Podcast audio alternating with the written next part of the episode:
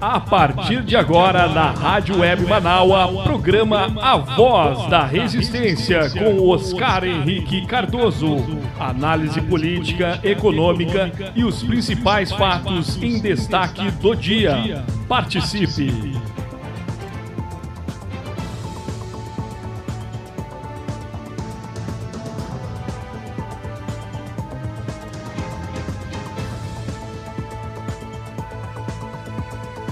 Bom dia, gente. 10 horas 34 minutos, 10 e 34. Hoje é sexta-feira, dia 5 de novembro de 2021. Hoje é o dia do cinema brasileiro, hoje também é o dia da cultura nacional, né? Trago informações bem interessantes acerca de cultura, né? Uma delas, que eu vou ampliar depois, foi a concessão do título de doutor honoris causa ao nosso querido professor, escritor, militante, o pai do Dia Nacional da Consciência Negra, o nosso eterno poeta Oliveira Silveira, que foi concedido ontem pela Universidade Federal do Pampa, Unipampa. Também vou trazer destaque aqui no programa falando sobre aí projeto que foi aprovado pela Comissão de Educação do Senado, que inclui o nome do almirante negro, né? que inclui o nome de João Cândido Felisberto no livro dos Heróis da Pátria Nacional. E também hoje tem poesia negra aqui no nosso programa. Temos então a poesia de Isabete Fagundes Almeida e Jorge Onifadê. Antes da gente encerrar aqui a segunda hora da voz da resistência, que eu estou chegando aqui na nossa Rádio Web Manaus até o meio-dia, com o apoio técnico de Jefferson Sampaio, o apoio institucional de Daniela Castro nas redes sociais Sheila Fagundes e também o apoio da querida Vera Lucia Santos. E na nossa direção geral, Beatriz Fagundes. Beatriz, beijou com gosto de coco, sei que tu estás na escuta, a gente segue junto aqui até o meio-dia. O nosso WhatsApp já está à tua disposição, você pode participar com a gente através do nosso 519 82445974. Você pode mandar seu recado, mensagem de voz, você pode comentar e tudo bem. Programa tá chegando, eu tô começando, né, gente? Tô chegando, mas quero lembrar que hoje é dia 5, né? Tem aí, queridos ouvintes, internautas, né, que já estão recebendo, né, salário do mês, eu sei que vem parcela do décimo também. Gente, Quer ser parceiro do nosso programa de financiamento coletivo da nossa Rádio Web Manaus? Quer nos dar essa força aí? Então ouça!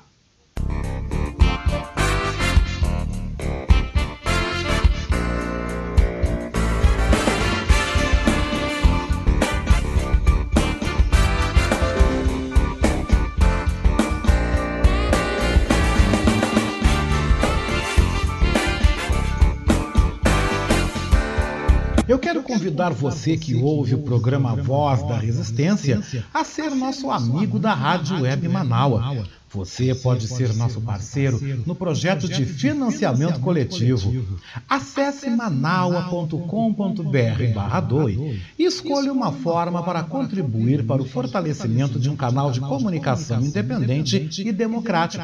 Lá você vai encontrar opções para contribuir, como boleto, cartão de crédito, Pix e até mesmo depósito em lotéricas ou agências da Caixa Econômica Federal. Sua contribuição é fundamental para aprimorar ainda mais a nossa estrutura. Se você desejar saber mais sobre o financiamento coletivo, você pode também entrar em contato com a Marilene Pullman pelo telefone 519 9393 1747.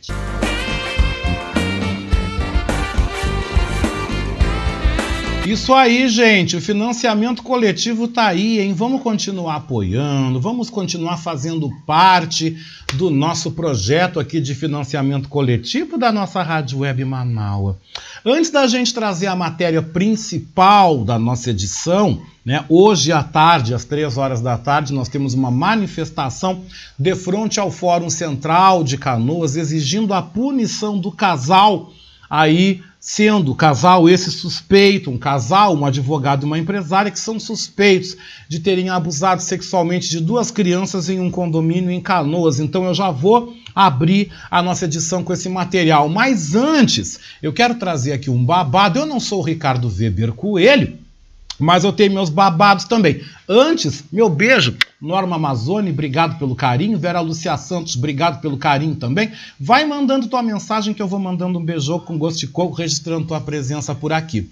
Antes disso, eu quero abrir com um babado da coluna do Guilherme Amado do site Metrópolis, que é um dos principais sites de notícia do Brasil hoje, site esse situado em Brasília e que traz aí um babado envolvendo a Miss Universo e o bolsonarismo. É, gente, vocês estão achando que só eu é que fui desconvidado de apresentar um evento aí numa entidade por conta das minhas questões políticas? Não, não, não, fui só eu não. Tem mais gente também aí que é perseguida caçada pelos bolsonaristas, tá? Uma delas, a última bola da vez, é a atual Miss Brasil, né? A Miss Brasil, Júlia Gama, a Miss Universo, né? De, de, de 2020, né, a nossa Miss Brasil, Miss Universo brasileira, Júlia Gama, que já se posicionou várias vezes contra o governo Bolsonaro nas redes sociais, foi desconvidada do evento que premiará a Miss Universo Brasil este ano. A produção do Miss Universo Brasil é controlada por Winston Ling, que é empresário bolsonarista, apoiador enlouquecido do Bolsonaro. Em seu Instagram, a modelo diz que foi formalmente convidada pelo grupo, mas que há poucos dias recebeu um e-mail informando que a sua presença tinha sido dispensada. Júlia Gama alega não saber os motivos pelos quais foi desconvidada, mas ela escreveu. Mesmo que compartilhássemos de opiniões distintas e até mesmo de valores conflitantes, eu acredito que juntos, eu e a organização do Miss Universo Brasil, realizamos um trabalho incrível juntos, os que nos rendeu o título de Vice-Miss Universo. O Winston Ling passou a dirigir o Miss Universo Brasil em julho do ano passado. O empresário gaúcho, que é conhecido por ter feito a ponte entre Paulo Guedes e Bolsonaro, foi durante a pandemia um defensor ferrenho da cloroquina e crítico ao lockdown. Ling ele costuma enaltecer Bolsonaro nas suas redes sociais e ele é próximo, ele é amiguíssimo da deputada extremista Bia Kicis e do ex-ministro do Meio Ambiente Ricardo Salles. Ou seja, esse empresário não vale nada, tá? Esse cara não vale nada. Né? E, e vou dizer, que bom, coisa boa a gente ser desconvidado de estar tá no meio dessa gente horrorosa. Que coisa boa. Eu dou graças a Deus também que eu fui defenestrado aí de um local onde eu realizava eventos também e que eu fui retirado da história por conta das minhas questões políticas. Que coisa boa! Que coisa boa! Que bom a gente estar tá do lado certo da verdade, do lado certo da história. Pronto, falei. 10h42, gente, vamos então aí a nossa matéria de abre da nossa edição, falando dessa manifestação que acontece hoje em Canoas e você confere agora.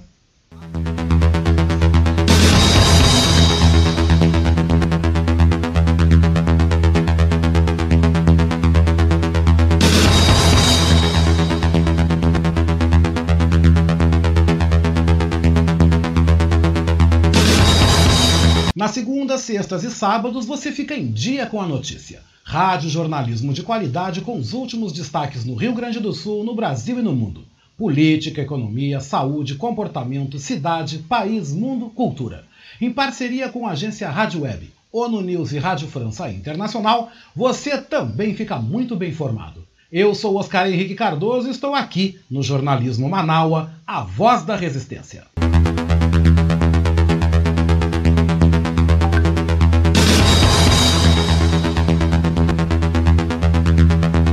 E nós começamos a nossa edição da segunda hora do programa Voz da Resistência desta sexta-feira, 5 de novembro de 2021, falando que hoje às três horas da tarde, familiares e vizinhos de duas meninas abusadas sexualmente por um casal em um condomínio em Canoas, na Grande Porto Alegre, vão realizar um protesto em frente ao fórum da cidade.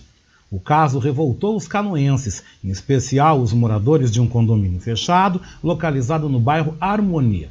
O caso veio a público na semana passada e agentes da Delegacia de Proteção à Criança e o Adolescente da Polícia Civil realizaram buscas na casa de um casal, um advogado e uma empresária, suspeitos de terem filmado atos sexuais cometidos pelo homem com as duas meninas. Um computador e celulares foram apreendidos. A suspeita que a mulher tenha engolido o cartão de memória de um dos telefones. O casal também tem um filho e as meninas abusadas eram amigas do menino e faziam programas junto com a família suspeita. O empresário Juliano Fontana foi o primeiro a descobrir o caso. Pai de uma das meninas descobriu que a filha sofria abusos há quatro anos. A menina teria contado o fato para uma coleguinha de escola. Em seguida, a direção do colégio chamou ele e sua esposa e contou sobre o caso, como você ouve nesta entrevista concedida à agência GBC da Grande Porto Alegre. A minha filha ela entrou em contato, ela comentou na verdade com uma coleguinha da escola e essa coleguinha da escola comentou com a mãe dela e com a psicopedagoga da escola. E aí a psicopedagoga chamou ela para conversar e só que foi uma conversa muito rápida porque naquele dia a gente até inclusive buscou ela mais cedo da escola. Quando a gente estava chegando em casa, a psicopedagoga nos ligou, mandou uma mensagem dizendo que queria conversar com a gente. Então a gente chegou em casa, pediu para minha filha sair de casa e conversamos com ela. E aí ela relatou para a gente que a minha filha tinha explicado que uma pessoa próxima a ela tinha abusado dela, que, tava, que esse abuso já acontecia há alguns anos e que era uma pessoa muito próxima, que convivia com a gente, que vinha na nossa casa, que a gente ia na casa dessa pessoa. Então foi ali que a gente começou a conversar com ela para ver, pegar os detalhes, o que, que realmente aconteceu, o que, que acontecia, quem que fazia isso. E aí foi que quando ela contou pra gente o que, que aconteceu. Qual foi o impacto de vocês? Cara, foi horrível. Horrível. Eu não tenho muita palavra para descrever isso, entendeu? A gente ficou chocado. A gente uh, não, não acreditou, não é isso, entendeu? Porque a gente acreditou na palavra dela. Mas é uma coisa tão surreal pra gente que nunca imaginou num negócio desse nível, desse, dessa psicopatia. A gente não, não, não demorou um pouco para associar, para assimilar a coisa. Tanto é que a gente descobriu isso na quarta-feira de noite. E a gente, na quinta-feira, a gente começou a. A gente não dormiu aquela noite e a gente começou a, a, a formular o que, que a gente poderia fazer, o que, que deveria ser feito. E na sexta-feira, daí a gente foi na delegacia. Vocês tinham uma relação de amizade com o acusado, né? De mais de 10 anos, cara. A gente frequentava a casa deles, eles frequentavam a nossa casa. Uh, churrascos junto, finais de semana junto. A gente foi viajar junto, ia pra praia, uh, aniversários, final de ano, carnaval, a gente passava junto direto. Era uma relação bem. Aqui no condomínio era a pessoa que eu mais tinha relação, que nós mais tínhamos relação aqui no condomínio. Então, assim, a gente sempre teve muita confiança. E é aí que eles pegam, né? Esse é o problema. Então a gente sempre teve muita confiança. A gente, agora, dois meses e meio atrás, a gente estava jantando um na casa do outro, até descobrir. Então, a gente sempre teve uma relação muito próxima, digamos assim, sabe? Vocês que deram pontapé inicial na, na denúncia e seguiram esse tempo em silêncio, como é que foi esse tempo? Bem ruim. A gente descobriu isso uh, já faz um mês e alguma coisa. E aí a gente foi para a delegacia e conversamos com o pessoal lá da delegacia. O delegado pediu para a gente que a gente tentasse manter a maior discrição possível, né, para não ficar se, se, se, porque a minha ideia era sair de casa já no, no, no dia, porque eu não conseguia mais olhar para a cara deles.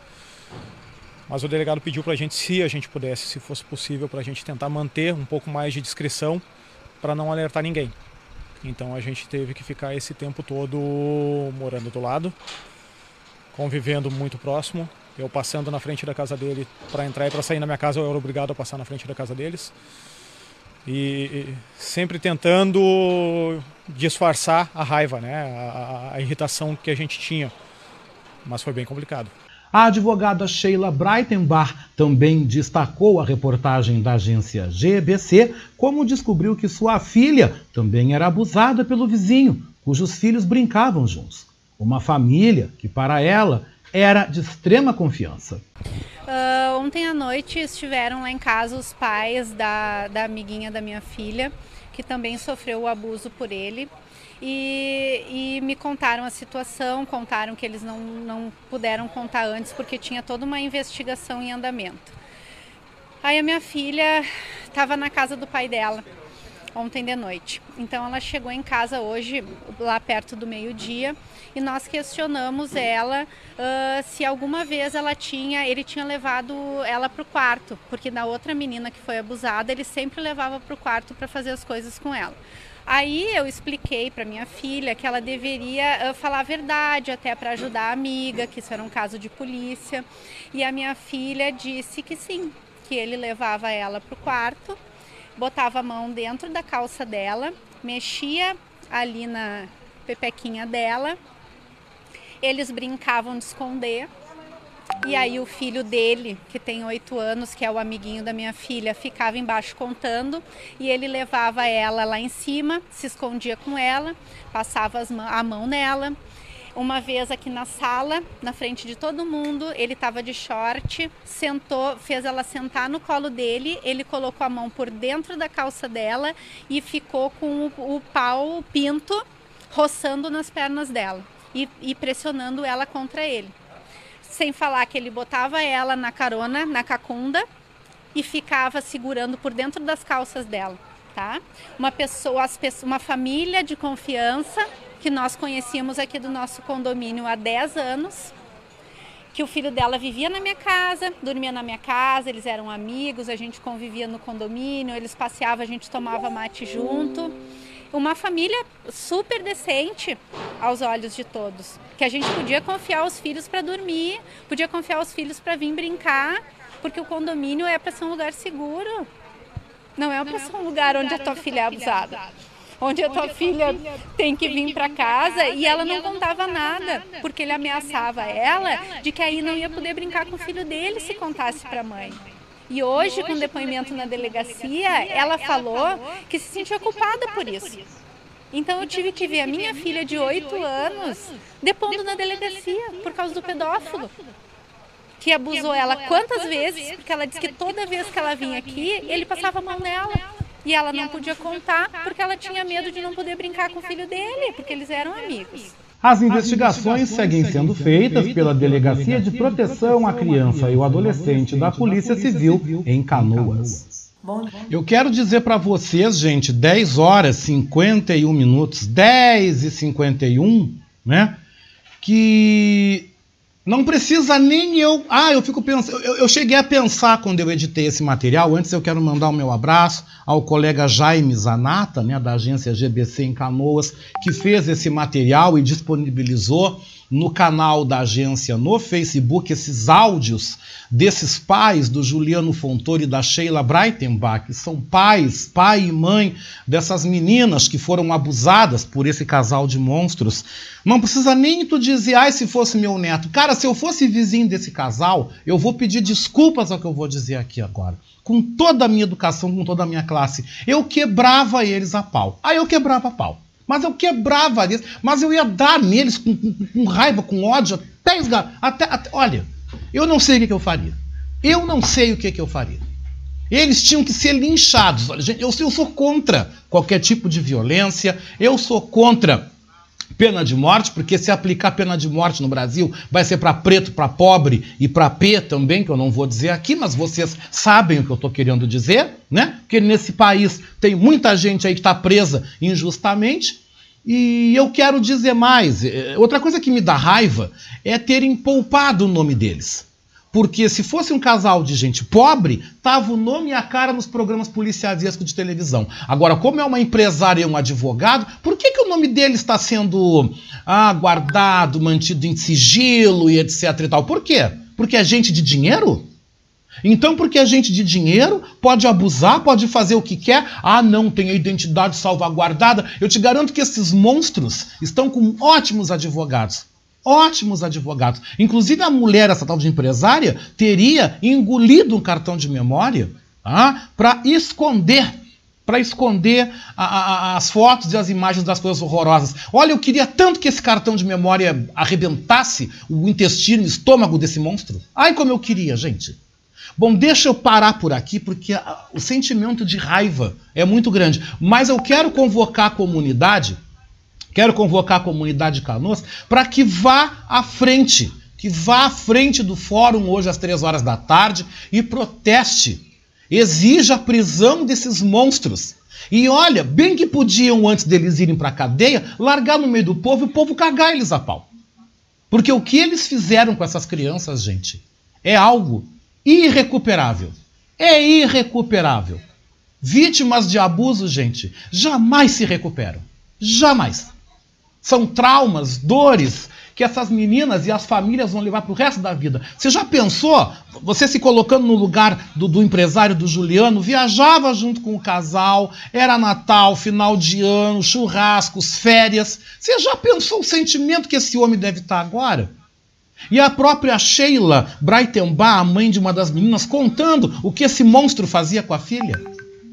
Você já pensou o sentimento que essas pessoas devem estar agora? Eles estão tão destruídos quanto as filhas, gente. Destruídos. É revoltante isso, gente. Isso aí é de dar um, um ódio. Um ódio. E eu vou dizer, tem que ser feito justiça nesse caso. E eu quero o nome dessa, desses monstros. Eu quero o nome deles. Eu quero saber quem são. E eu vou dar no ar aqui o nome. Assim que eu souber, eu vou dar o nome. Vou dar.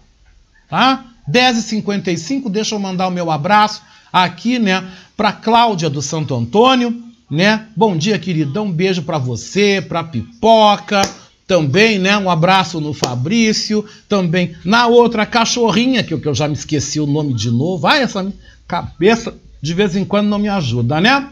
A Adriana Petter aqui vem mandando um beijo também da sexta-feira e falando que desde quando condomínio fechado é seguro e que a gente não deve confiar nossas crianças nem para parentes. Gente, a gente tem que tomar muito cuidado, viu? Olha, quem tem criança, eu tenho um neto pequeno, tá? O Daniel vai fazer seis anos. Eu tenho uma preocupação gigante, gigante com essas coisas, gigante, gigante, gigante, gigante, porque a violência contra a criança só aumentou nesses tempos de pandemia. Eu fico realmente muito preocupado vendo isso que acontece. O Ricardo Weber Coelho dizendo aqui que está quase chorando de raiva ouvindo os relatos. E o pior é que esses abusos acontecem no seio familiar, com pessoas próximas, né? E se ele é o pai dessas meninas, ele nem sabe o que faz. Olha, eu vou dizer uma coisa, eu, eu com certeza eu ia preso, mas que eu ia acabar com essa gente, eu ia acabar. Com certeza. A Vera Lucia Santos dizendo né, que está lá em, em, Guaíba, aguardando o catamarã, retornando ao médico para a revisão do Walter. Que bom, Vera. Olha, Vera, vou combinar em breve, eu vou aí, viu? Vou aí levar o livro e fazer a visitinha para você e para o Walter também, né? A Adriana Petter volta dizendo que nada vai ficar em oculto, que o nome desses monstros serão divulgados. Com certeza, assim espero, assim espero.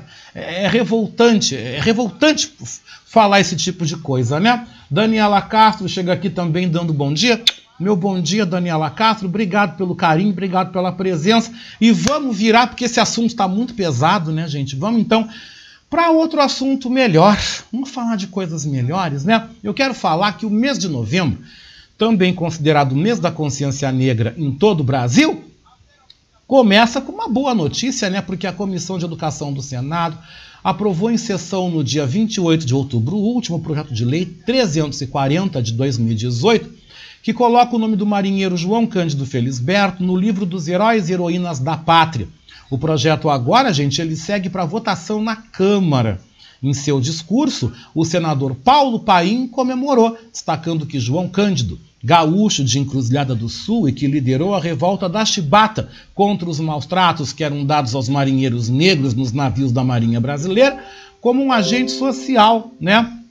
Em defesa da dignidade, da justiça, de melhores dias para o povo sofrido e também um símbolo de luta. Com a palavra aqui na segunda hora da Voz da Resistência, o senador Paulo Paim. Boa tarde, presidente Rodrigo Pacheco, senadores, senadoras, autores, relatores. Presidente, hoje pela manhã a Comissão de Educação aprovou o PL 340, de autoria do ex-senador Lidberg Farias, que escreve o nome de João Cândido Felisberto no livro dos Heróis da Pátria. A matéria agora vai à Câmara de Deputados. Eu queria dizer, presidente, foi uma honra ter relatado a proposta Agradeço ao presidente da comissão, senador Marcelo Castro, ao senador Exalci Lucas, ao senador Chico Rodrigues, que retirou o requerimento, da mesma forma aos senadores Esperidião Amin, Flávio Arnes, Leila Barros, Zenaide Maia, por defenderem a proposta com muito equilíbrio e tranquilidade. Parabéns a todos os membros do colegiado. A votação foi unânime. Quero deixar meu respeito e carinho à Marinha do Brasil. Presidente, foram 15 anos. conseguimos que o Senado aprovasse o nome de João Cândido para o livro dos heróis da, da pátria. Foi uma árdua luta, mas bonita, corajosa, muito descaminho, mas de horizonte definido e muito diálogo, inclusive com a Marinha. Essa casa dá um exemplo de que é possível resgatar e reconhecer uma trajetória de personagens da história brasileira.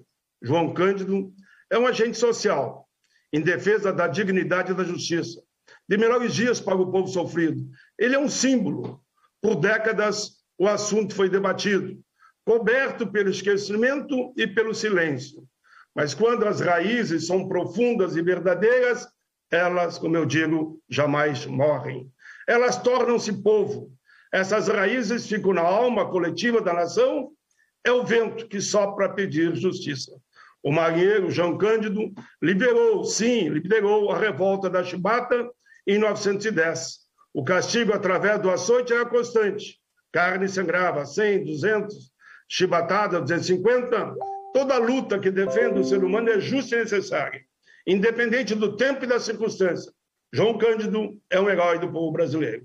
Assim como são Zumbi dos Palmares, Maria Filipa, Clara Camarão, Sepete Araju, Dom Pedro I, Tiradentes e tantos outros. Lembrar os nossos heróis e heroínas é mostrar que a história brasileira é feita de diversidade.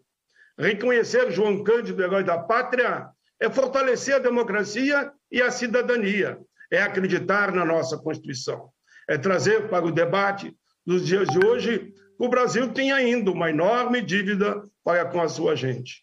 Homens, mulheres, crianças, idosos, negros, brancos, indígenas, quilombolas, pessoas com deficiência, LGBTI+, há toda uma simbologia no nome de João Cândido, como foi firmado por Idegar Morel na década de 50. Relembrar João Cândido significa compreender que seus gestos e palavras trazem à tona os problemas inquietantes para a sociedade brasileira, como racismo, desigualdade social e a violência. Viva o negro João Cândido, o marinheiro, o navegante, o pai, o avô, o esposo, o trabalhador. O almirante negro que se eternizou como lenda nas entranhas do povo, como escreveu o poeta. Glória ao nosso povo brasileiro. Meu sonho é verdadeiro. Sou mestre sala, João Cândido Guerreiro. Presidente, o Brasil está vivendo muitas manifestações de intolerância. Esse cenário é de ausência do convívio com as diferenças é a não aceitação das pessoas como elas são e a falta de respeito ao ponto de vista dos outros.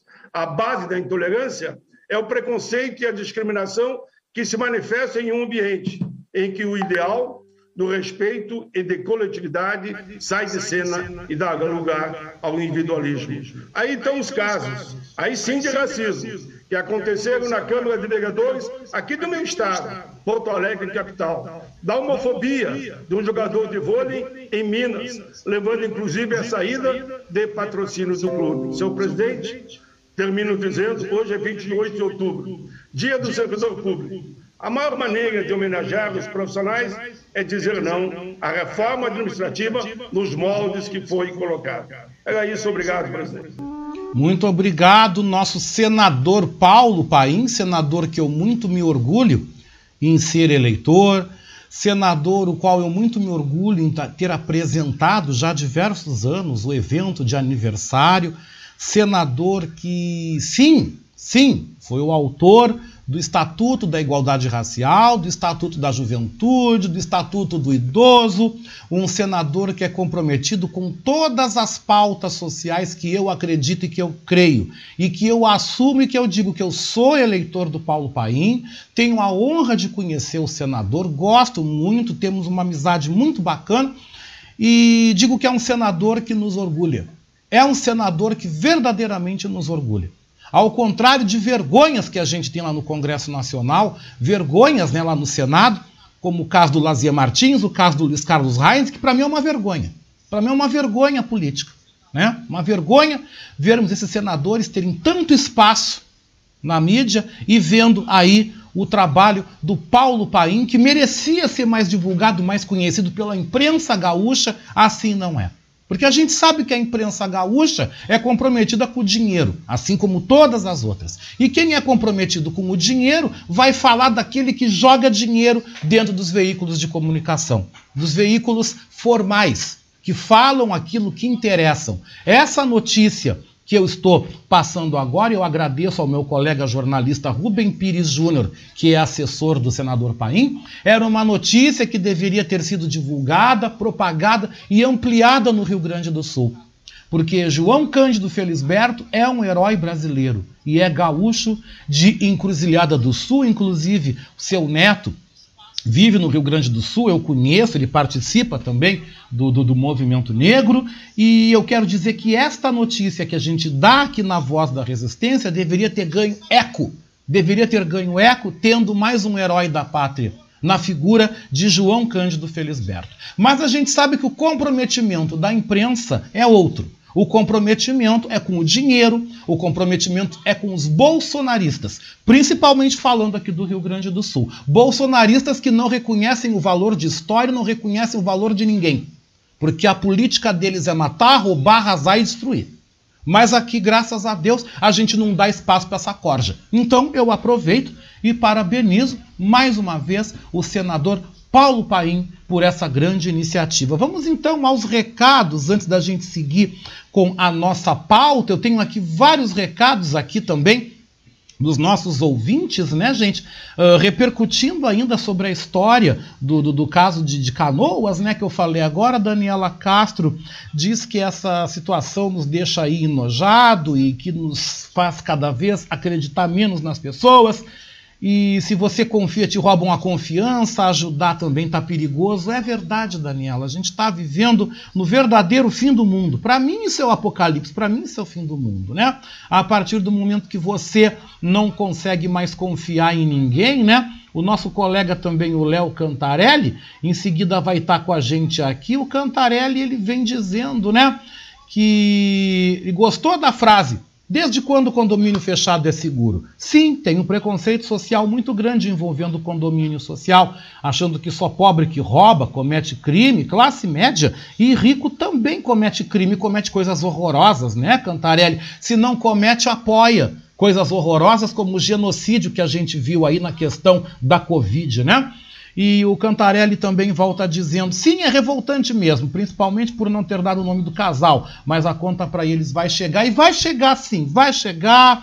E se a gente não puder fazer a justiça, que a gente espera que a justiça realmente seja feita para esses monstros. E lembrando, hoje às três da tarde tem protesto na frente do Fórum de Canoas. Se você puder, você vai e a gente vai continuar aqui na segunda hora da Voz da Resistência, acompanhando aí esse assunto. Mas seguindo com o nosso programa, gente, o Rio Grande do Sul também é notícia e é destaque aqui na nossa Rádio Web Manaus.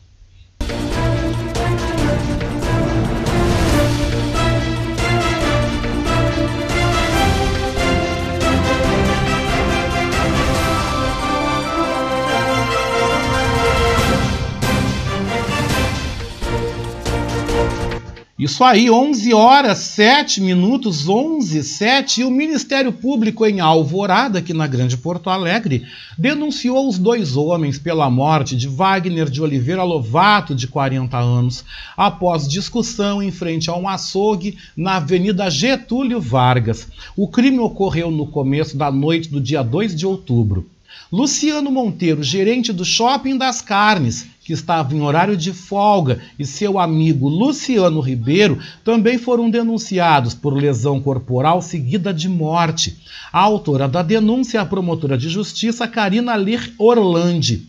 O Ministério Público teve o mesmo entendimento da Polícia Civil que os indícios não apontavam que os autores tivessem intenção de matar. Como que não tinha intenção de matar, gente? Aliás, tiveram intenção de matar, perdão, tá? Eu já estava aqui me atrapalhando, peço desculpas aí a vocês. Tiveram intenção de matar. E outra situação que revolta, gente, é que esses dois, o Luciano Monteiro e o Luciano Ribeiro, estão soltos, tá? Eles vão responder aí em liberdade por esse homicídio, esse assassinato que fizeram contra o coitado do Wagner de Oliveira Lovato, de 40 anos. Coitado, não porque é pobre, não porque estava vendendo salgado para sobreviver, não porque ele tinha uma pet shop e, em razão da crise, quebrou. Coitado porque ele foi morto de uma forma estúpida, chutado, bateu com a cabeça. Nem, olha, o que ele passou, o jeito que ele foi morto, tu, tu, tu não mata nem.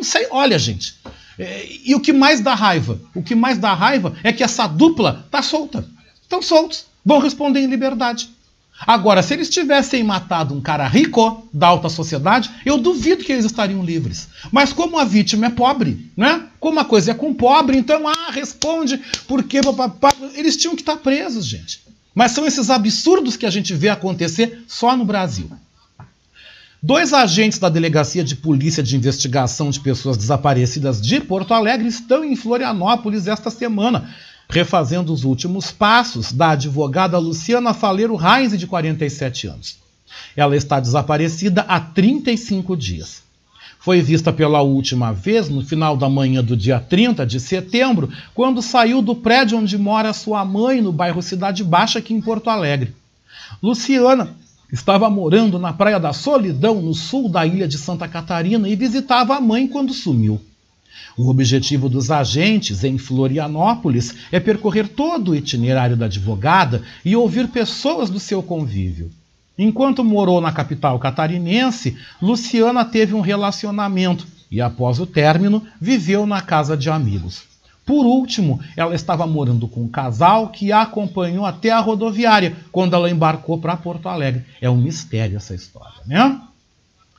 Em decisão liminar proferida nesta quinta-feira, o desembargador Francisco Conte, da 4 Câmara Civil do Tribunal de Justiça, reverteu o bloqueio dos bens do prefeito de Canoas, Jairo Jorge, de três ex-servidores públicos e de uma empresa sediada aqui em Porto Alegre.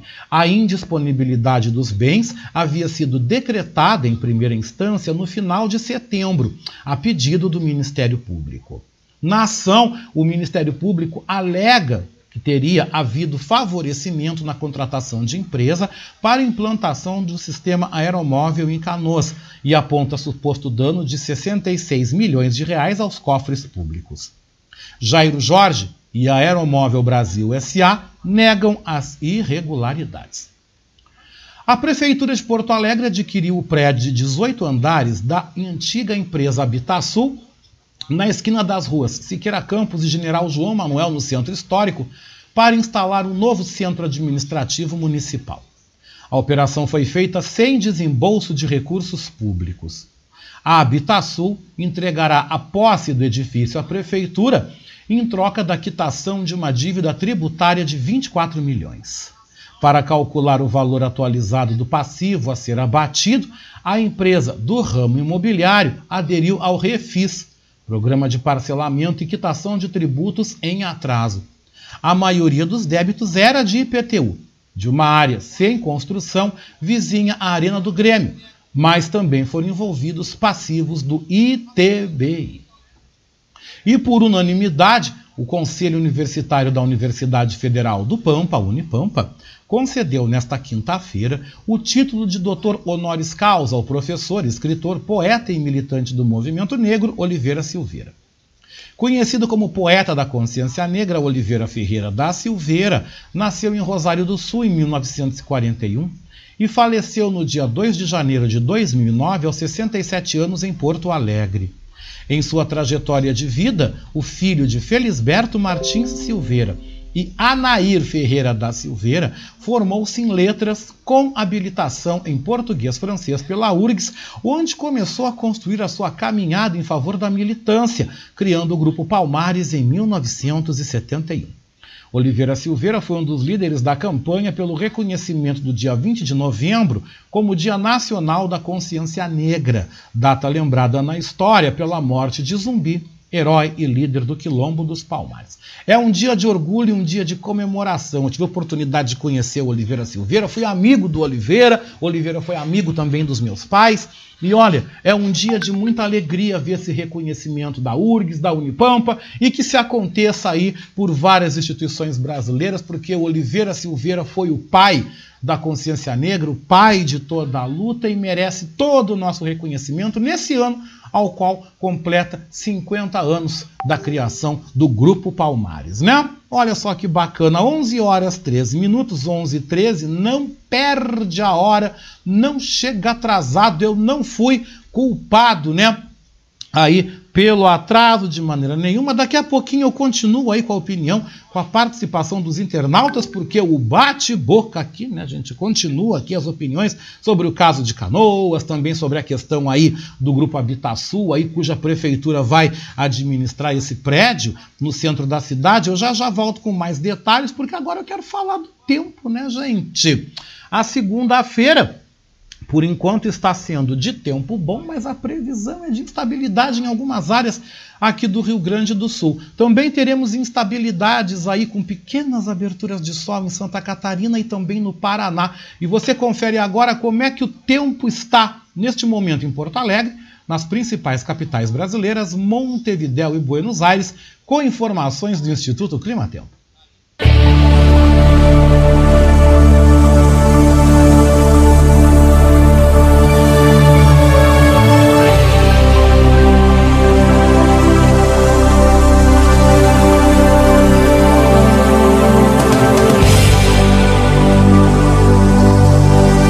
É, gente, vamos com a informação do tempo aqui na segunda hora da Voz da Resistência, 11h15, não perde a hora.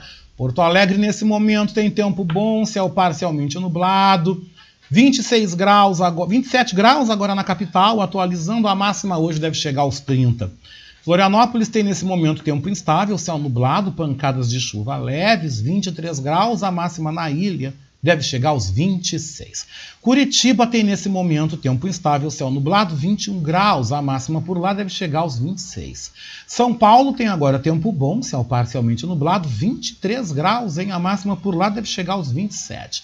O Rio de Janeiro está com tempo bom, céu parcialmente nublado, agora 24 graus, a máxima por lá não deve passar dos 26. Brasília tem tempo instável, céu nublado, chuva leve neste momento. Né? Agora 25 graus, temperatura máxima por lá deve chegar aos 27. Montevidéu tem agora tempo instável, céu nublado, 17 graus. A máxima em Montevidéu deve ser essa, 17 graus. E Buenos Aires tem tempo instável, céu nublado, agora 16 graus. E a máxima por lá deve chegar aos 20, com detalhes e destaques vindo do Instituto Clima Tempo. Thank you.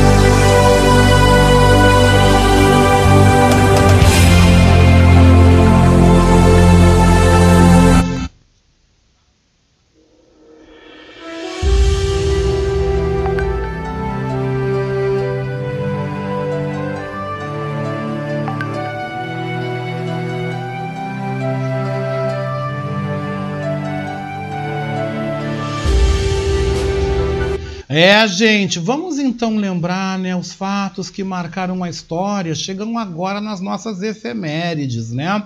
Hoje, dia 5 de novembro, é o dia do cinema brasileiro, o dia da ciência e também o dia da cultura.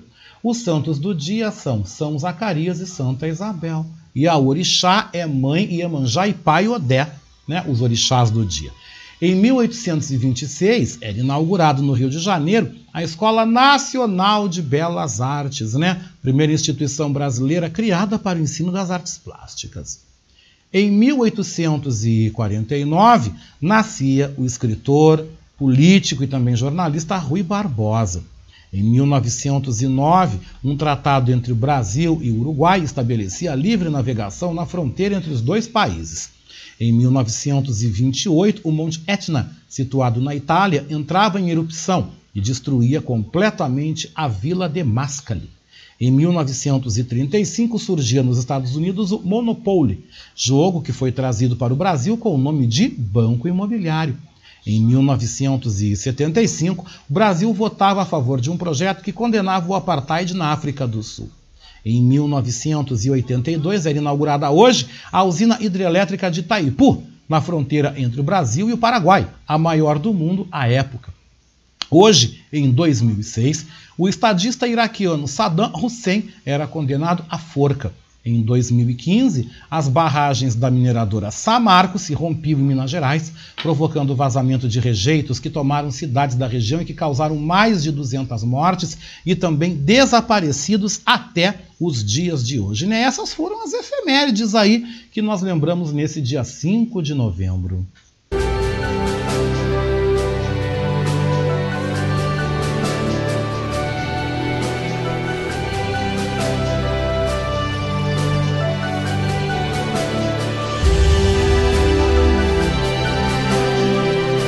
11 19, eu vou então a mais participação dos nossos internautas aqui, né, gente? Mais participação. O Ricardo Weber Coelho volta dizendo, né, sobre a questão de canoas, do caso dos abusos das duas meninas, né? Gente, condomínio fechado não quer dizer nada. E esses degenerados, quando querem cometer suas insanidades, até dentro de uma igreja podem fazer. É castração química. Eu também acho, né? Continuando, a Adriana Petter vem falando sobre a questão do refis, né, dessa, dessa, desse perdão aí que o Grupo Habitação teve, que passou o prédio da sua antiga sede aqui para a prefeitura, aqui em Porto Alegre, e ela vem dizendo que o refis nada mais é que Bolsa Empresário e Bolsa Banqueiros. Muito perdão por muitos anos. Fica sem pagar teu IPTU para ver o que acontece. Exatamente. Exato. Eu ontem mesmo tive na prefeitura, porque eu recebi em atraso com esse negócio da, da, da questão da pandemia, as contas demoram para chegar, enfim. E eu recebi aí uma carta que até dizia que eu estava aí, a minha empresa, né, a minha editora, com o nome no SPC por conta de atraso de pagamento aí de taxa de alvará. Eu fui na prefeitura ontem, quitei, não estou em SPC, coisa nenhuma, mas eles fazem o terrorismo, né? Eles mandam carta ameaçando, se você não pagar, vou botar teu nome no SPC, vou te jogar na boca do sapo. Eles fazem essa coisa toda. Agora, é aquilo, né, Adriana? Quando é para rico, quando é para grandes conglomerados, né? Aí tem perdão, aí não tem problema. Coisa tal. Agora, para a gente que é pequeno, a gente que se rale, vai tu não pagar um IPTU, vai tu não pagar uma luz, vai tu não pagar uma taxa, tá o teu nome sujo queimado aí, sabe lá como, né? Mas, gente, vamos seguindo com as notícias, hein? Porque o mundo não para e a nossa reportagem chega agora, hein?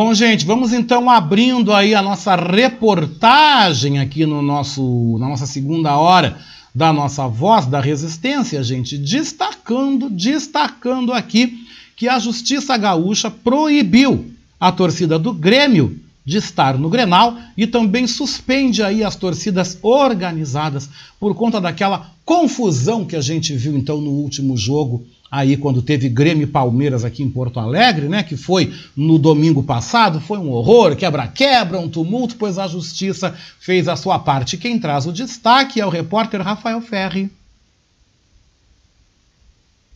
O Juizado do Torcedor e Grandes Eventos de Porto Alegre proibiu o acesso de torcedores do Grêmio ao Beira Rio no próximo sábado. O estádio do Internacional vai receber o segundo clássico válido pelo Campeonato Brasileiro. A decisão acolheu manifestação do Ministério Público. A audiência foi conduzida pelo juiz Marco Aurélio Martins Xavier e contou com representantes dos clubes, do MP, da Brigada Militar e da Polícia Civil. Também foi aplicada a suspensão cautelar a todas as torcidas organizadas do Grêmio e houve interdição da Arquibancada Norte, local que esses grupos ocupam na arena. As medidas vêm em resposta aos atos de violência que aconteceram ao final do último jogo do último domingo no estádio tricolor contra o Palmeiras. Durante a audiência, o representante do clube informou que já foram identificadas 24 pessoas que participaram da invasão. Outro registro de violência ocorreu em um dos pontos de estacionamento nas dependências do estádio, onde um grupo de torcedores ainda não identificados danificou alguns automóveis, inclusive dois veículos veículos do Poder Judiciário. Os fatos são objetos de processo em fase de inquérito policial que busca a responsabilização individualizada pelos delitos. Com informações do Tribunal de Justiça do Rio Grande do Sul,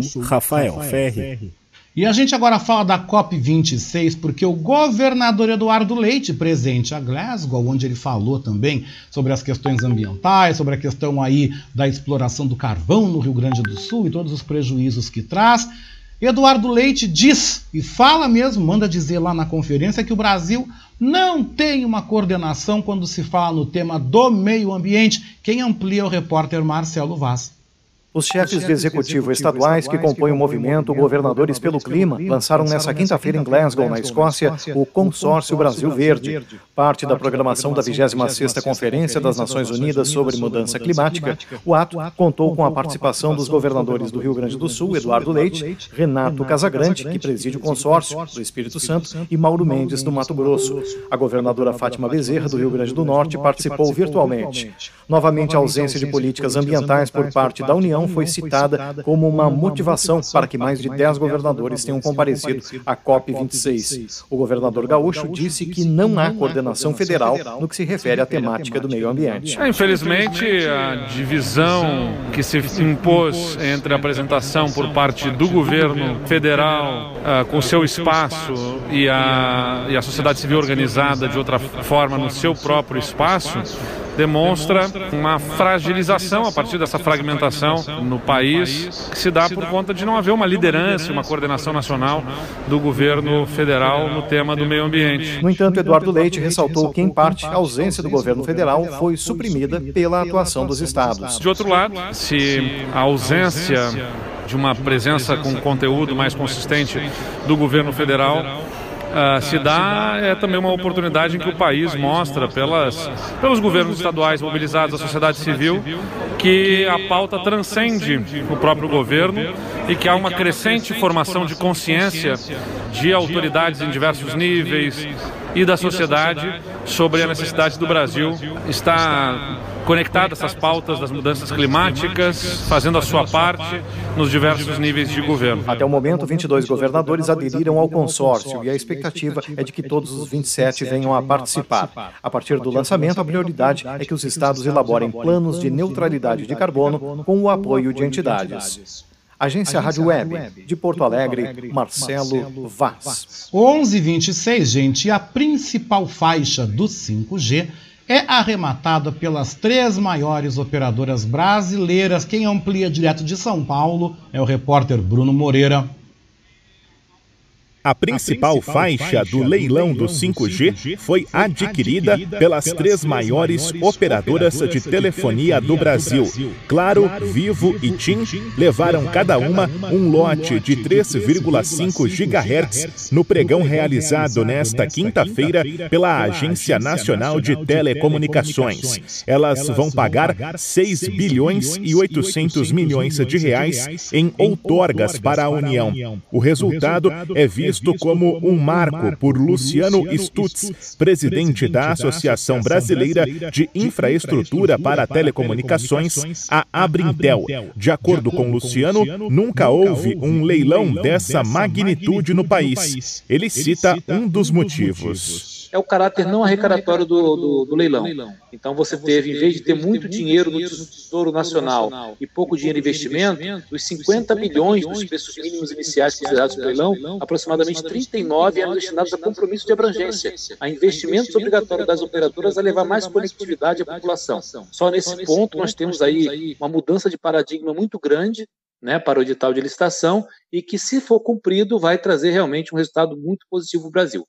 As faixas do 5G podem ser explicadas como uma espécie de avenida no ar para transmissão de dados. É por meio delas que o serviço de internet será prestado. A faixa de 3,5 GHz é a mais usada no mundo. O presidente da Abrintel explica alguns dos avanços representados pela tecnologia. Uma tecnologia nova de velocidade cerca de 30 a 100 vezes mais rápida do que o 4G de latência 10 vezes mais baixa e que vai permitir novos serviços como carro autônomos, telemedicina e outras funcionalidades que antes a gente só pensava, fazendo aqui uma rápida piada, naquele desenhos animados dos Jetsons, né?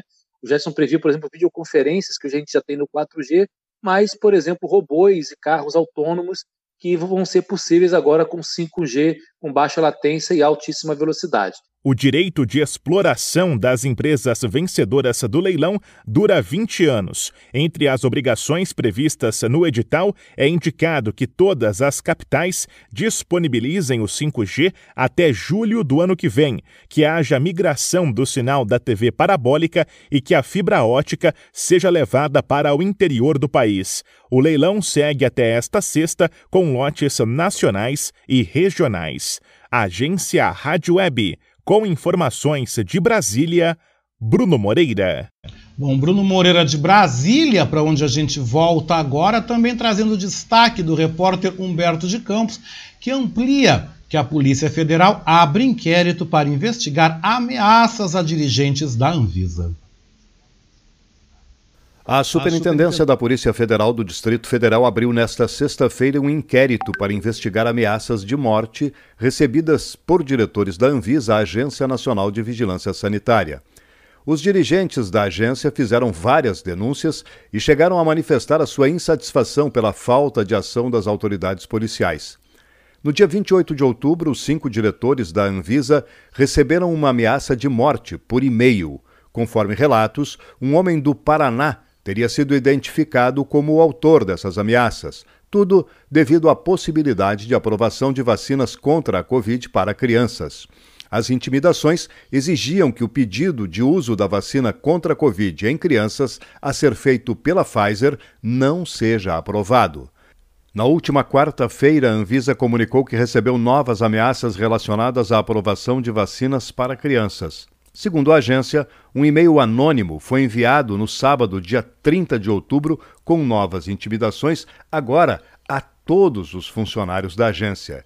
Diante da gravidade das ameaças e ao temor dos dirigentes, várias instituições foram comunicadas, mas só agora a Polícia Federal resolveu investigar o caso. Agência Rádio Web, de Brasília, Humberto de Campos. E vamos falar agora de futebol, hein, gente? Vamos falar então do Flamengo, que encara o Atlético Goianiense em partida atrasada pelo Brasileirão. Destaque dela, hein? Daniela Esperon.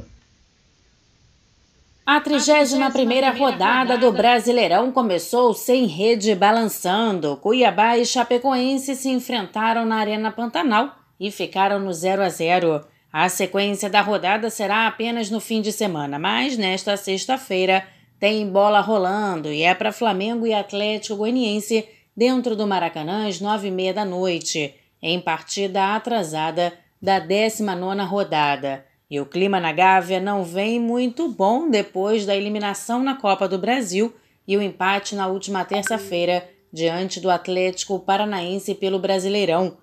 O Flamengo vem com uma sequência de jogos grande, jogando a cada três dias. E Renato Portaluppi explica que os jogadores são seres humanos quando foi questionado sobre a queda de rendimento do seu time. Os jogadores são seres humanos, eles cansam, eles não param. Tem que treinar, viajar jogar. Treinar, viajar jogar. Sempre uma decisão, sempre uma decisão. Sempre gente machucada, sempre gente suspensa. Vejo equipes disputando uma competição só, com vários jogadores no departamento médico. O Flamengo até ontem está disputando três competições. O Flamengo não para, a cada três dias é uma decisão.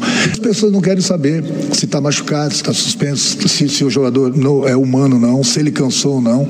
As pessoas só querem saber do, do, do resultado. O rubro-negro está a 12 pontos do líder Atlético Mineiro e tem dois jogos a menos. Se vencer esta partida, diminui a distância para o Galo e pode seguir ainda pensando em título. Mas a sequência de jogos é dura. O Flamengo jogou na última terça-feira. Além deste jogo de sexta, vai jogar também na segunda-feira. Além de correr atrás do troféu do Campeonato Nacional, o rubro-negro tem a decisão da Libertadores no próximo dia 27 contra o Palmeiras. Agência Rádio Web com informações do Campeonato Brasileiro da Série A, Daniela Esperon. E vamos falar agora também, gente, então de futebol, porque a Arena da Baixada será palco então da grande decisão do torneio, né? Quem vai destacar é o repórter Felipe Boril. Na tarde desta quinta-feira, no Rio de Janeiro, na sede da Confederação Brasileira de Futebol, aconteceu o sorteio dos mandos de campo da final da Copa do Brasil. E ficou definido que o Atlético vai definir a finalíssima do torneio nacional em Curitiba, no dia 15 de dezembro. Fato curioso é que tanto o Atlético Mineiro quanto o Atlético Paranaense estão em finais distintas. O Atlético Paranaense está na final da Copa Sul-Americana e da Copa do Brasil. Já o Galo está na liderança do Campeonato Brasileiro, briga pelo título e também está na final da Copa do Brasil. Na opinião do técnico Alberto Valentim, o tempo será suficiente entre as finais para que as coisas não se misturem. Bom, é, eu acho que vai ter uma distância boa aí de, de dias para ter festejado, ou esperamos nós que, que, que, que passe bem essa, essa a, da, o, a comemoração do título da, da, da Sul-Americana. É uma distância grande, porque nós temos os nossos compromissos também no Campeonato Brasileiro, as, nossos, as nossas obrigações é, nos, nos jogos que restam. Então vai dar muito tempo para esquecer é, é, o que a final, a, a final da Sul-Americana e da sequência no Brasileiro, depois se preparando mais quando chegar mais próximo à primeira final, que é dia 12 de dezembro. Já o técnico Cuca está confiante no desempenho da equipe e, quem sabe, na possibilidade de conquistar dois títulos este ano. Sim, até lá tem, tem um bom tempo e muita água para passar ainda embaixo da ponte, né? O Atlético na final da Sul-Americana, na luta que eles estão no Brasileiro, eh, pelos objetivos deles e assim nós também pelos nossos, né? E até lá tem muita coisa, né? Não é hoje que a gente tem que pensar já nessa decisão. A gente tem o um brasileiro e o bom encaminhamento do brasileiro faz com que a gente chegue bem nessa final também. O primeiro confronto entre as equipes acontece dia 12 de dezembro, domingo, no Mineirão, em Belo Horizonte. A partida de volta está marcada para quarta-feira, dia 15 de dezembro, na Arena da Baixada, em Curitiba. Agência Rádio Web, com informações da Copa do Brasil, Felipe Osbori. E vamos falando agora da COP26. Vamos direto a Paris, porque jovens fazem manifestação em Glasgow durante a COP26. Quem traz agora os detalhes é então a reportagem da Rádio França Internacional. Giro Internacional. Ana Carolina Pelis. Você ouve a Rádio França Internacional. Estes são os destaques desta sexta-feira, 5 de novembro. Jovens vão às ruas da cidade escocesa de Glasgow nesta sexta-feira para pedir mais ações e menos palavras dos governos que estão negociando medidas contra a crise climática na COP26.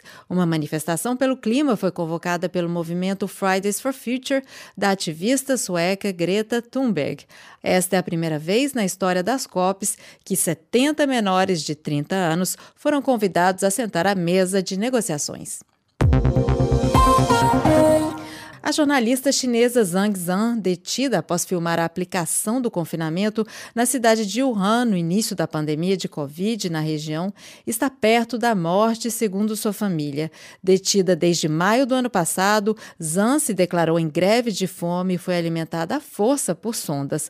A jornalista foi condenada em dezembro a quatro anos de prisão por provocar distúrbios da ordem pública, acusação habitualmente aplicada a dissidentes políticos na China. E Cuba vai aplicar uma dose de reforço contra a Covid-19. O país vacinou 7,3 milhões de pessoas com as três doses que compõem o esquema completo da Abdala e da Soberana 2, duas das três vacinas desenvolvidas pela ilha que aguardam o reconhecimento da Organização Mundial da Saúde. A dose de reforço será a quarta e se destina a pessoas que tenham recebido a última dose há mais de cinco meses. 65% da população da ilha concluiu o esquema de imunização e os casos da doença têm diminuído de maneira constante no país. Congresso americano vai finalmente votar nesta sexta-feira os planos de investimento do presidente Joe Biden de 3 trilhões de dólares. Responsáveis democratas anunciaram na quinta-feira que a Câmara se reuniria para se pronunciar sobre os dois gigantescos programas do presidente para reconstruir os Estados Unidos. Eles são decisivos para Biden recuperar sua aprovação em baixa desde a retirada das tropas americanas do Afeganistão da Rádio França Internacional em Paris, em parceria com a agência Rádio Web. 11 e 38, gente. 11 horas 38 minutos, 27 graus. Tempo para lá de bom aqui em Porto Alegre, né? Tempo aí bom aí com céu parcialmente nublado e agora tá na hora dele, né, Léo Cantarelli, destacando o esporte aqui na nossa segunda hora da Voz da Resistência.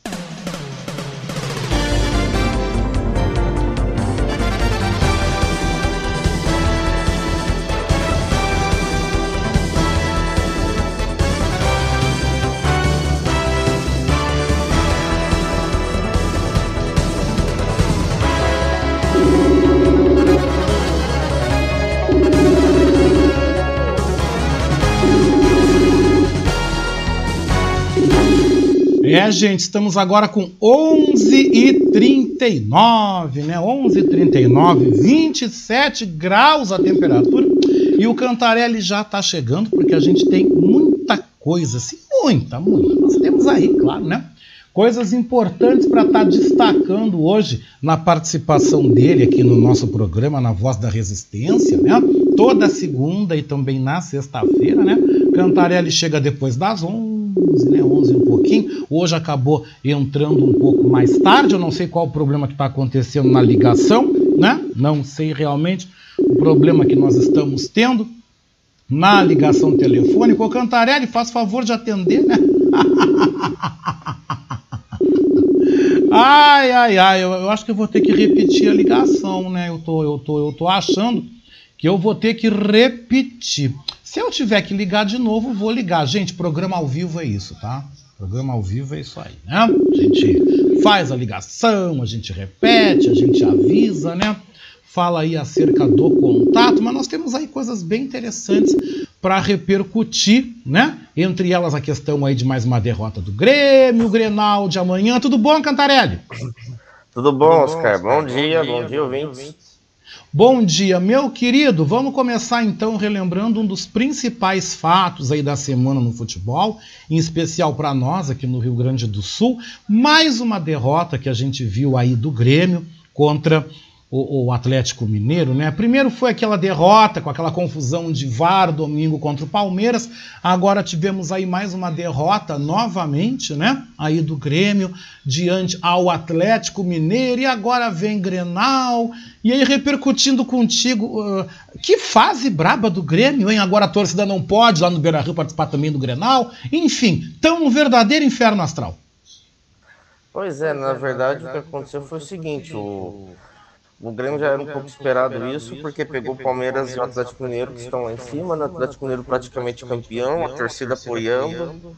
Até que fez um jogo duro ali com o Atlético Mineiro. E para mim, embora não seja do mesmo nível é da polêmica do VAR de, do Palmeiras, mas eu acho que aquele pênalti ali que deu, né, no, pro Atlético Mineiro no 2x1, eu não sei se era pênalti pra VAR também, porque o cara cobrou a falta, o Bor, pegou no braço do Borja, não sei se era para ficar olhando também 300 vezes, né? Acho que não é um. Não chega a ser um nível de absurdo como foi anular o gol lá do, do Elias Manuel, mas para mim, assim, o juiz deu pênalti, deu. O juiz não deu pênalti, segue a vida. Eu acho que não precisava daquilo.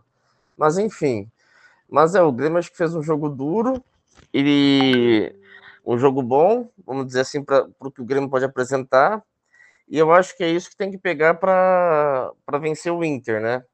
Se aproveitar que o retrospecto no Grenal nos últimos tempos tem sido mais favorável ao Grêmio e ser aí, vamos ver se um, seja um, um gás de oxigênio para poder lutar contra o rebaixamento, né? Que é o que o Grêmio mais precisa. E será que consegue hein, ganhar seis jogos aí, agora até o fim da rodada? Eu tô achando que tô sentado né, à espera de um milagre, viu? Pois é, né? Se você pegar e você falou, ganhar seis jogos, né? Em 28, o Grêmio ganhou sete, né? Ou seja, só ganhou sete até agora, tem que ganhar mais seis. É, é difícil.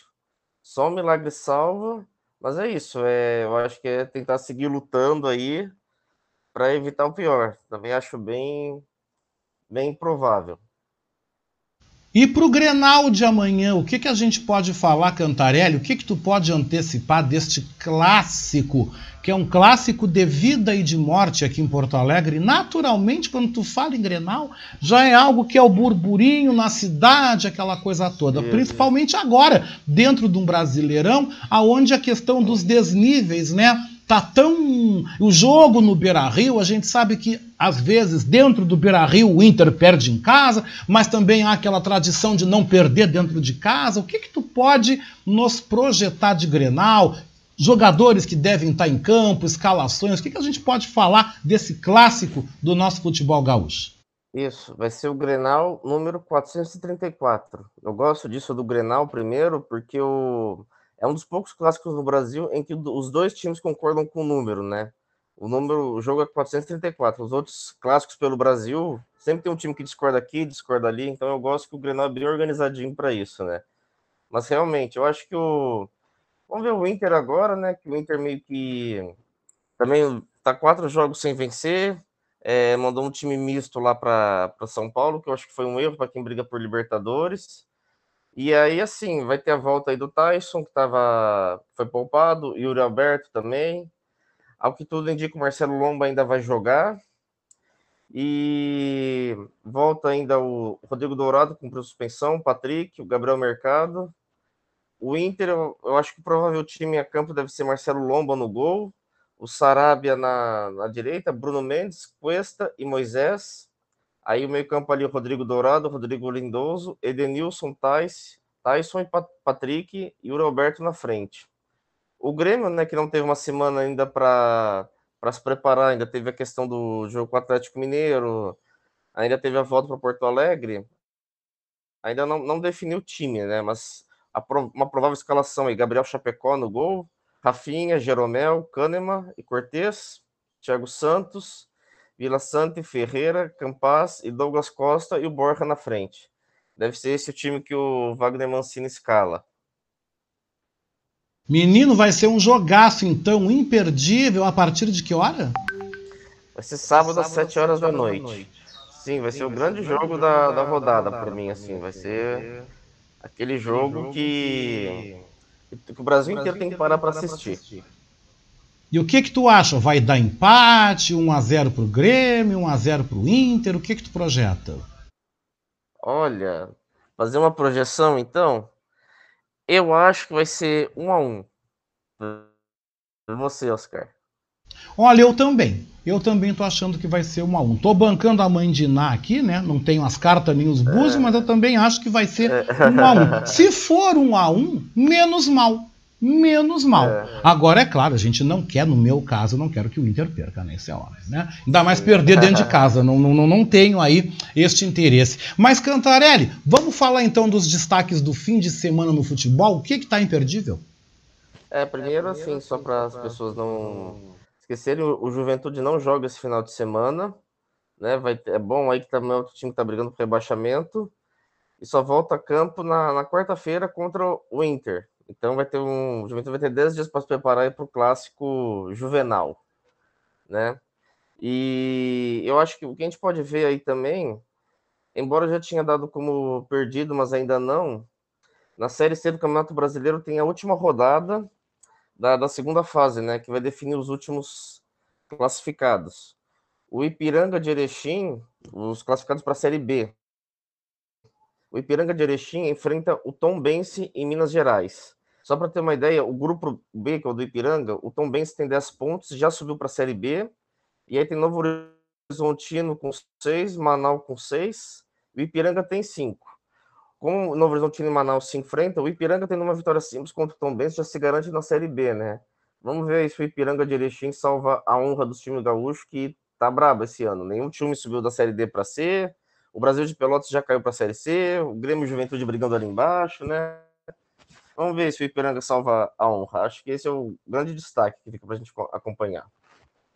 Com certeza, Cantarelli, um abraço e até segunda. Amanhã tu tá comigo no Revista, né? E segunda a gente tá aqui ao Isso. vivo. É além da gente conversar, Cantarelli, sobre final de semana, repercussão do Grenal e também Flamengo e Atlético Goianiense que vão aí jogar de novo aí por partida atrasada dentro do Brasileirão. Eu gostaria que a gente preparasse, ou que você preparasse, né? Os times da Série B que devem ir para a Série A e a gente falar um pouco também deste Brasileirão da Série B, tá?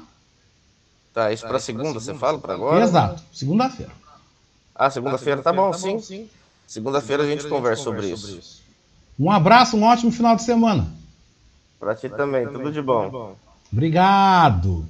Gente, a gente então teve o prazer de falar com o Léo Cantarelli aqui no nosso programa. Amanhã ele está aqui no Revista falando, inclusive, sobre aí a maldição do Diego Aguirre aí envolvendo o Inter na história, contando quando ele esteve diante ao time em 2015, uma série de derrotas, etc e tal, né? Aguirre tá aí de volta no comando, né? O uruguaio Diego Aguirre. Vamos ver como é que ele vai se sair amanhã às sete da noite nesse desafio que é o Grenal, Grenal 434. E a gente aqui também na Voz da Resistência, claro que a gente ressalta, a gente fala também sobre o futebol que a gente também gosta do assunto, né, gente? Amanhã no Revista Manaua, nós vamos ter futebol também, né, gente? Hoje, dia 5 de novembro, 11h49, estou quase indo para o finalzinho do programa. Hoje, gente, hoje a gente então comemora o Dia do Cinema Brasileiro. Eu preparei esse especial para vocês aqui na finaleira da nossa segunda hora da Voz da Resistência. Confira. A geração mais velha deve lembrar e dar boas gargalhadas até hoje com clássicos das telonas como Mazarop e Os Trapalhões, que movimentaram muito o cenário do cinema nacional. No dia 5 de novembro, se comemora o Dia do Cinema Brasileiro, mas essa data é diferente da do dia 19 de junho, onde se comemora a primeira filmagem em terras brasileiras. No dia 5 de novembro, a comemoração é pela primeira exibição pública de cinema do país, que aconteceu no ano de 1896. E de 1896 para 2017, muita coisa mudou, tanto na forma como os filmes hoje são produzidos, como na forma como hoje eles são exibidos depois de 121 anos de evolução. É, e de lá para cá, muita coisa mudou mesmo. A geração mais nova, por exemplo, foi marcada por clássicos como Tropa de Elite, Se Eu Fosse Você e Dois Filhos de Francisco. E a mudança não atingiu apenas a forma de produção, não. A forma de assistir filmes no cinema também. Hoje, são mais de 2.200 salas de cinema espalhadas por todo o Brasil. Antigamente, eh, os filmes eram considerados pornochanchadas, né? Que eram aqueles filmes só de pastelão e hoje não, hoje nós temos aí grandes filmagens, grandes filmes, grandes produções. Hoje os nossos atores, os nossos, os nossos diretores hoje estão ficando internacionalizados, né? já estão indo para Hollywood trabalhar. Então é uma evolução muito grande, com certeza. Um dos nossos maiores cineastas, né? o Mazarop, é, grandes filmes, né? numa época em que, que que era tudo muito mais difícil, né, em questão de efeitos especiais. Não existiam efeitos especiais, então o, hoje o Mazarop é um dos nossos maiores cineastas do Brasil, né. Depois deles vieram grandes outros, né, muitos atores que surgiram aí, grandes nomes como Wagner Moura, é, é, com o filme Tropa de Elite, que hoje é um dos maiores campeões de bilheteria nacional, com mais de 10 milhões de espectadores. Depois nós temos aí um, um Dona Flor e seus dois maridos, que é outro filme de grande, de uma grande produção, e muitos outros filmes que vieram, com certeza. E hoje em dia os filmes brasileiros que talvez fazem maior sucesso são os de humor, né? Justamente os, os filmes humorísticos. Com certeza, a nossa comédia nacional, né, o nosso filme nacional é, deixou de ser a porno chanchada e, e, vieram aí grandes filmes como Mulher Invisível, com Celto Mello, O Palhaço, é, é, Se Eu Fosse Você, um, dois e três, você ter uma ideia como o filme fez sucesso, que ficou, já está na terceira edição. Né? Então, realmente, o cinema nacional ele progrediu muito, as produções ficaram muito melhores, muito mais bem feitas e, e abrindo os olhos, né, Hollywood abrindo os olhos para os nossos produtores, para os nossos atores e levando, importando né, é, do Brasil. Talvez os olhos de Hollywood para cá agora sejam o caminho para que o cinema brasileiro cresça ainda mais.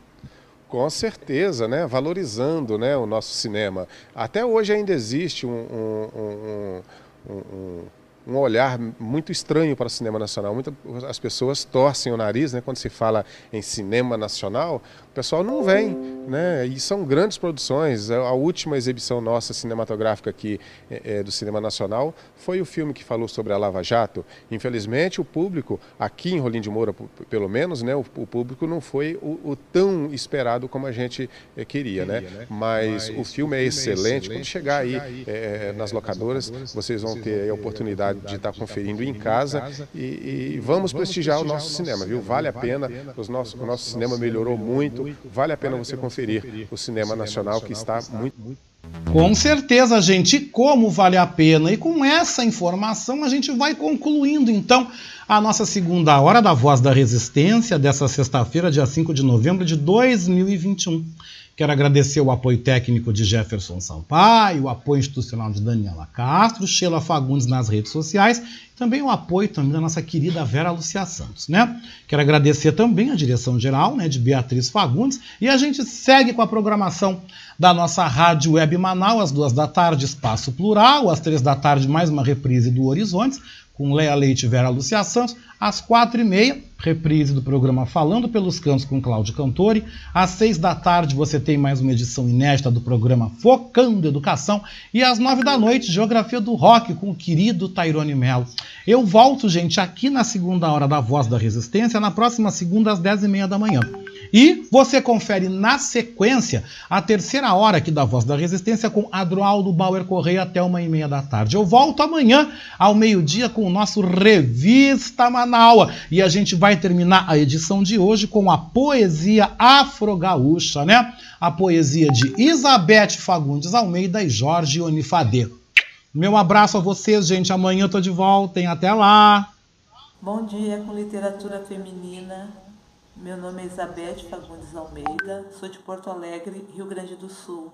E o poema que eu vou ler é de uma gaúcha, farmacêutica, musicista, escritora, Lilian Rocha. O poema é Anjo. Hoje vi um anjo em minha janela e comecei a rir, a encantar-me com os sons de minhas gargalhadas Porém, ao olhar melhor, vi que era o meu reflexo no vidro da janela. Uma lágrima rolou, misturada de água, de sal, de alegria e, por que não, de tristeza, por aqueles que não conseguem enxergar a inocência genuína do ser humano. Lilian Rocha, a vida pulsa.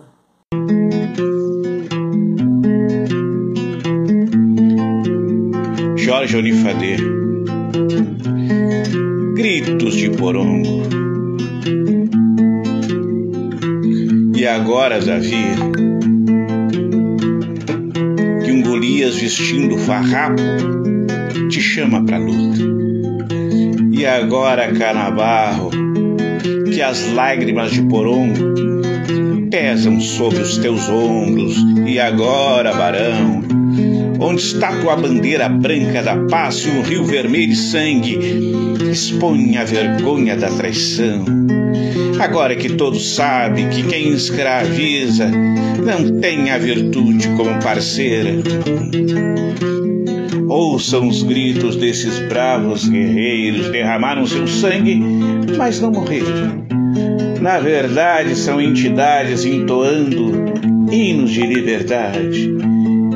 Agora, senhor Duque, uns com botas de garrão, outros de pé no chão, marcham sobre tuas medalhas. Infantaria, cavalaria, peito aberto, cara, coragem e o coração com oração são os negrinhos pastorinhos tocando este rodeio dessa esquecida história de porongo. Traídos, massacrados, dizimados. E quando tocarem gaita, violão, de falarem da tradição, não esqueçam desses lanceiros negros de sua infantaria, das botas de garrão e dos negros de pé no chão, legítimos heróis desta revolução. Pecado e ignorância, ou conveniente cegueira seletiva, são os rastros deixados na história por quem não carrega no corpo e na alma as cicatrizes da chibata e a dor da traição.